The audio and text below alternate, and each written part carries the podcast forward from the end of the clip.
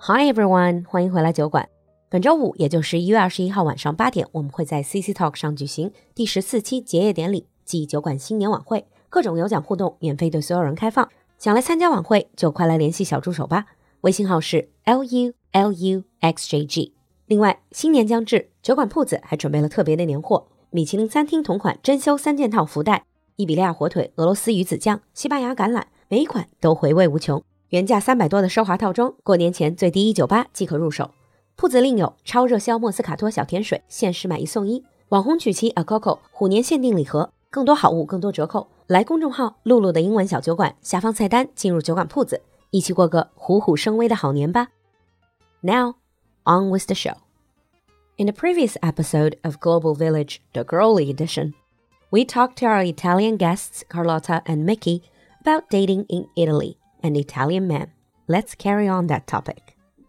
That's what I've noticed. Italian women tend to be very stylish. Yeah, And it- elegant. Yeah, very elegant, very stylish, and you put a lot of effort into accessorizing, you know, doing all this see, we don't see it as effort. It's just how it is. as a matter of, matter Yeah. of fact. It's Yeah, a yeah, yeah. way of life. Yeah, it's just you wake up and that's how you do it. How you get dressed, how you put on accessories. It's just normal.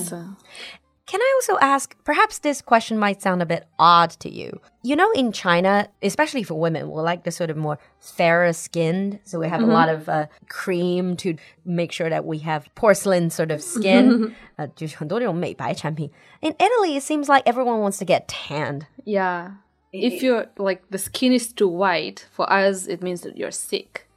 'Cause when we are sick, we get like really white. Mm. So it's not that good to be white. Mm. Yeah. So we like to be tanned. Yeah, I get that asked a lot. Oh, are Mm. you not feeling well? I was like, no, this is my natural like color. Or like when we go to the seaside, people are like, oh, you look like a ghost. Or I'm like, no, You just don't get tanned easily. Yeah, I become red more than tanned. Um, Ah. but I love to be tanned. Yeah, that's the thing. Like, we love to sunbathe Mm. and, yeah, darker skin. Yeah. I can totally see the charm of Italian guys. I've totally went through that phase. Okay. What about actual date? What is an actual date like? Uh, for example, is it? I mean, you mentioned your earlier dates. That's like supervised going to the movies. But what if it when you're an adult? Is it going to fancy restaurants or what is it? Maybe the first date would be just to get to know each other. So it would be like an informal coffee or a glass of wine somewhere. Mm. And I then would I would actually think that the first day should be a Dinner? dinner. A dinner. And the guy like if we go to a date, it means that it's a date. Like we get to know each other. Mm. So we go like the guy has to organize the dinner And pay. for sure and Ah. pay. Uh, pick you up, take you Uh-huh. home.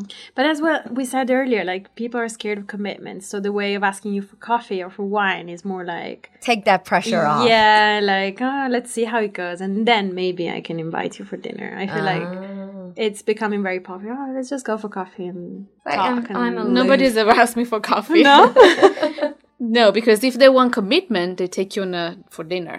yeah, if yeah, they yeah. don't want commitment, they ask you for a cocktail after dinner, okay, Oh, because makes sense. not for coffee. yeah exactly like for me i just feel like coffee is more of a friend or colleague Yeah. thing like you definitely kind of in the friend zone yeah, yeah, Mm-hmm. yeah friend zone. for, for me this But is, sometimes the coffee is after dinner. and then lead on to a cocktail Maybe it depends. depends.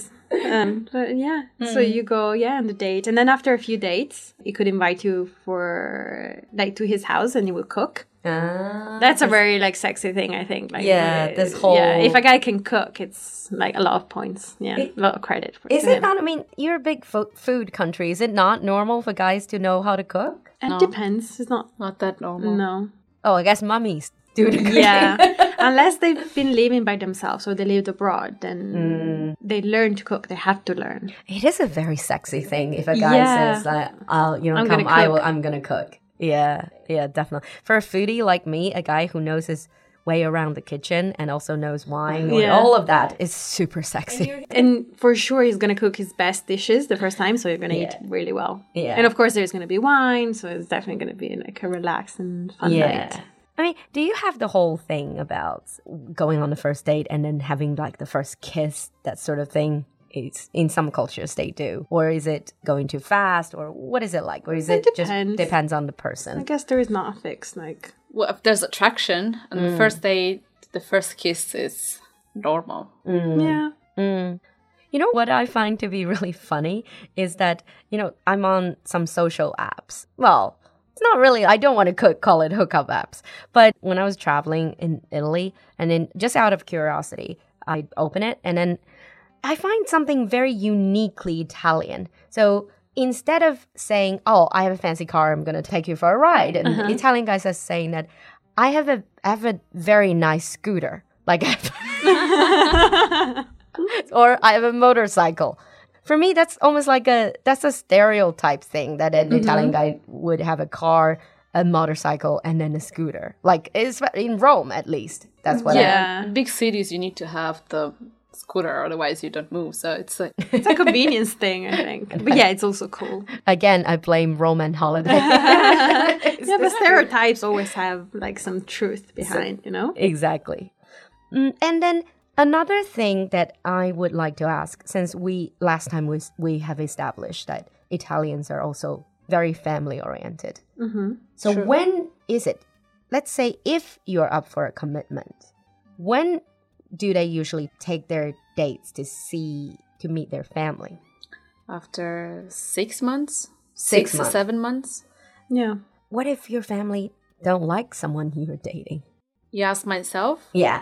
I would uh, not date them anymore. Would you not at least ask your family Oh, for like, sure, why, yeah. why Yeah, yeah, don't yeah, you yeah, like? yeah. I would course. listen to their opinion. Mm.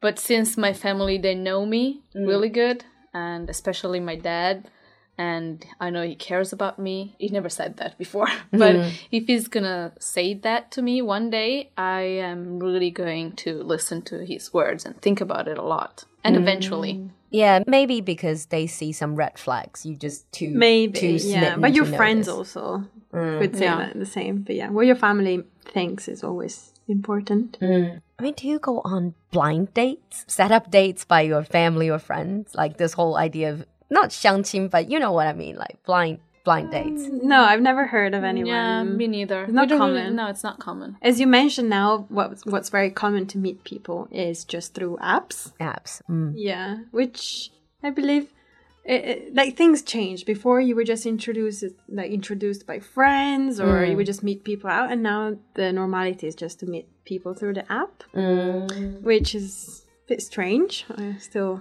I think it's because like years ago, not really that like long time ago, let's say 15 years ago, we were used to live in that town, like the same town. So you know, like you stay with the high school friends and you pretty much know everybody. So it's good. It was easier. More like a small town mentality. Yeah. But now people start to move to other like places, to other towns, even to other countries. And like if you go some other places, you don't know, you don't have friends.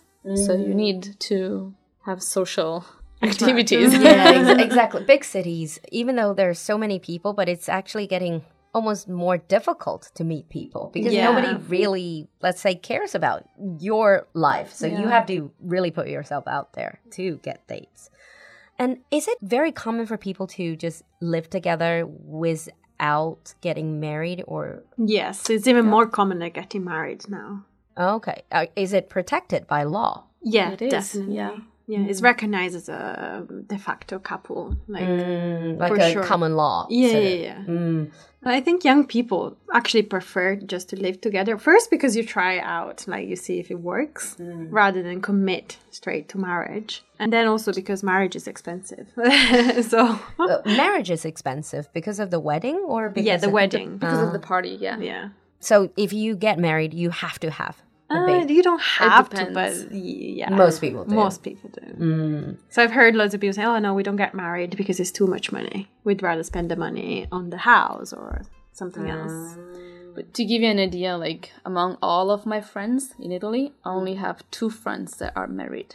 And I am in my 30s, so should be. But other people, they are. There are. They're all. Nobody's single. uh, nobody's single, but they don't get married. They don't are get in married. a long It's not a requirement, no. And even parents would be fine with it. It's not something they would Oh. say, no, you have to get married before. But see, this is why I was asking you in our previous talk about are Italians more liberal minded or Mm-hmm. conservative? Because if you don't mind me asking, you do still have pretty big uh, the religious influence there. Does that affect things that people this whole living together without getting married?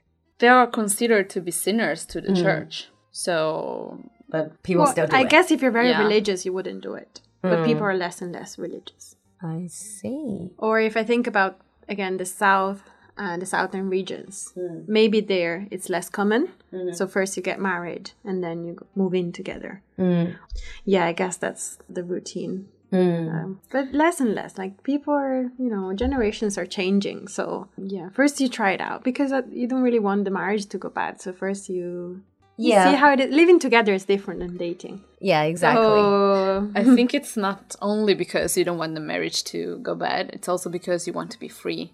Like if Yeah. you feel like you always you don't have a want to be choice. tied down. Mm. Yes, exactly. Like I can always walk again, out. fear of commitment. You know? Fear of commitment. Uh, It's very popular. In Yeah. Not just men, but women Yeah, as yeah, well. true. Yeah. So, and you live together, and perhaps you even have kids without being married.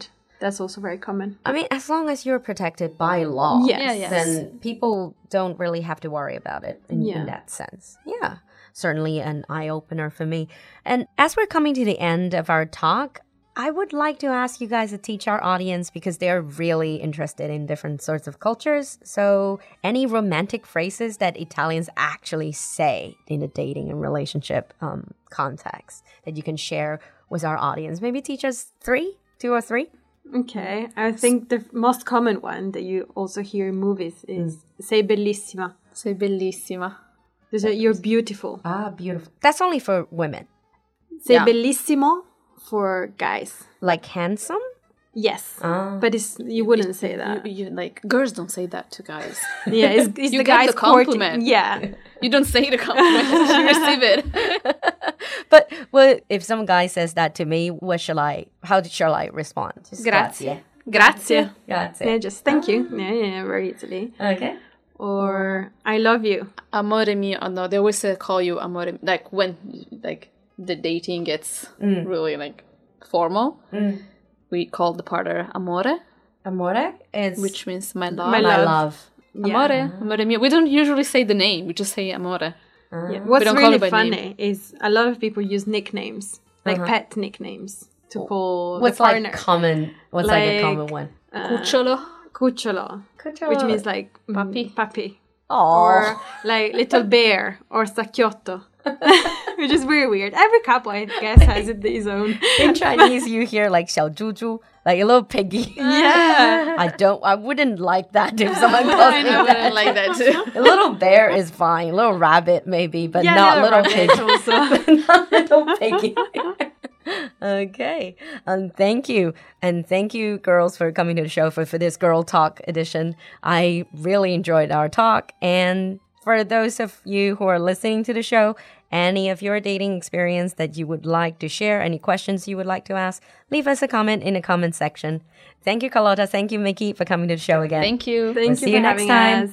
Bye. Ciao, ciao. Ciao.